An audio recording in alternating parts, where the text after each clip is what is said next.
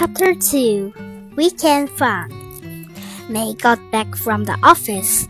She stood at the door and waved again.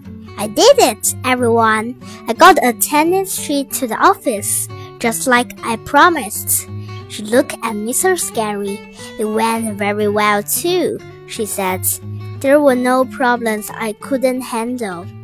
Mr. Scary raised his hands from what he's doing. Okay, well, thank you, May. You can take your seat now, please, he said. But May kept right on talking. At first, I didn't know where to put it. But then the secretary told me to put it in the work basket, so I followed her directions perfectly, she said. Mr. Scary pointed at her seat. Excellent, he said. Now, please sit down, okay? May didn't pay attention again. When I was in the kindergarten, I got an E plus for following direction. She said, E plus is better than excellent. The plus sign means extra, extra excellent. Just then, Mr. Scary stood up, and he took May's hands, and he walked her to her seat. As soon as he went back to the desk, I strained my brain for something nice to say to her, cause I was still happy and May for leaving her homework out. Finally, I trapped on her arm and smiled. Welcome back, madam. I said really friendly. May did a frown at me. What kind of crap was that? She said. I just looked at her. Friendly does not come natural to us, I think. Pretty soon, Mr. Scary stood up at her desk, and he walked to the board and he wrote these words.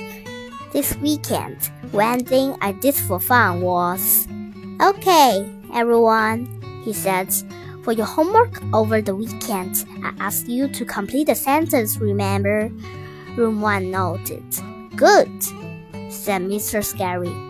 Because this morning I'd like to each of you to read your homework paper to the class. That way we'll find out what your classmates do for enjoyment. Does that sound fun? Room 1 noticed again. Even if it doesn't sound fun, you still have to note. Mr. Scary smiles. We'll go up and down each row until everyone gets a return. He pointed at Lucille. Lucille, why don't you start us off? He said. Lucille sit in the first row by the window. Last year, me and her were bestest friends, but this year, we're just regular. Lucille stood up and flapped herself. Then she picked up her paper and she started to read. This weekend, one thing I did for fun was my rich Nana took me to her expensive beauty salon, and both of us got necklaces and pretency. Mr. Scary looked surprised at the news. You got the pretext too?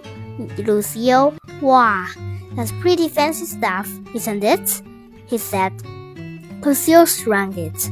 For most people, maybe, he said. She looked down and kept on reading.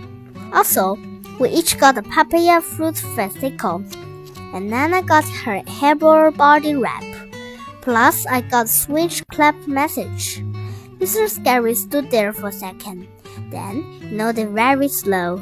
All right then, he said. After that, he pointed to Cammy. Cammy is the sister of Chenille. Those two are twins. Cammy stood up. This weekend, Chenille and I made the superb things out of the cardboard box we put on a show for our little brother Neil. Mr. Scary beamed at the news. Oh, that's great, girls, he said. I bet doing a puppet show for your brother was a lot of fun, wasn't it? Not really, said Camille.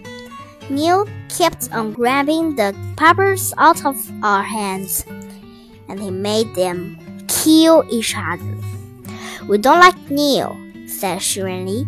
Neil is a Bob, said Camille. Mr. Scary just stood there some more. Then finally he moved to Roger. Roger was the best one so far. This weekend, one thing I did for fun was I went to get pizza with my dad and I ate a whole entire airfree and I didn't throw up I was almost home. Roman clapped it and clapped it for that amazing story. Mr. Scary was right. It was fun to learn what our classmates did on the weekend. I couldn't wait for uh, it to be my turn, cause I love to talk in front of class, of course.